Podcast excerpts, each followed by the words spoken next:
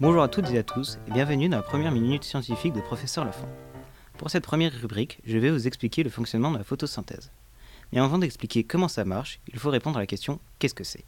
Donc tout d'abord, la photosynthèse, c'est quoi? Eh bien c'est plutôt simple. La photosynthèse est un phénomène, voire plus précisément un processus naturel réalisé par une plante verte terrestre ou aquatique. Ce processus consiste à utiliser l'énergie solaire et ou lumineuse pour créer de la matière organique. Cette action permet également de transformer le dioxyde de carbone présent dans l'air en oxygène, qui sera à son tour relâché dans l'atmosphère. Voilà, maintenant nous allons voir le pourquoi du comment.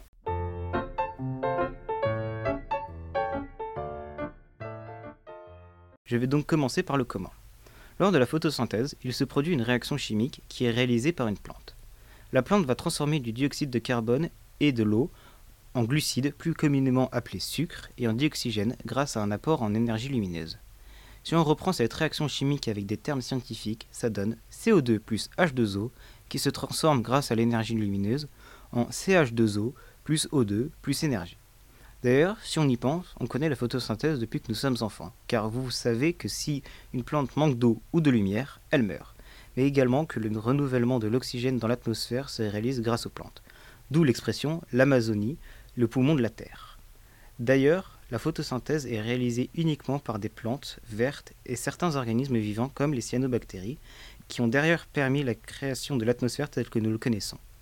Les animaux ou les insectes, eux, sont incapables de réaliser la photosynthèse. Bien, maintenant que nous avons vu le comment, il ne reste plus qu'à voir le pourquoi.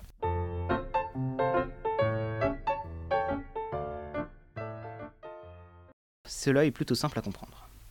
Au même titre que les animaux, les plantes se développent et grandissent. Prenons l'exemple des hommes.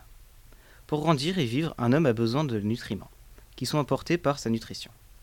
Eh bien pour les plantes, c'est pareil. Il lui faut un apport en nutriments pour se développer, mais comme une plante ne possède pas de bouche, hormis les plantes carnivores bien évidemment, mais ça nous en reparlerons après. Donc, elles doivent donc trouver un autre moyen pour se nourrir, et c'est là que la photosynthèse arrive, car comme je l'ai dit, lors de la réaction chimique de la photosynthèse, la plante produit du glucide, ce qui lui va lui apporter les nutriments dont elle a besoin pour se développer. Donc pour revenir en plante carnivore, elle n'effectue quasiment pas de photosynthèse, car elles trouvent leur apport en nutriments requis à leur développement de leur proie qu'elles attrapent.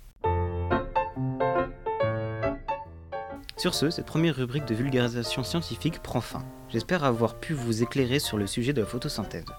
La prochaine rubrique parlera de l'astronomie. C'était professeur Lafont et je vous remercie de m'avoir écouté.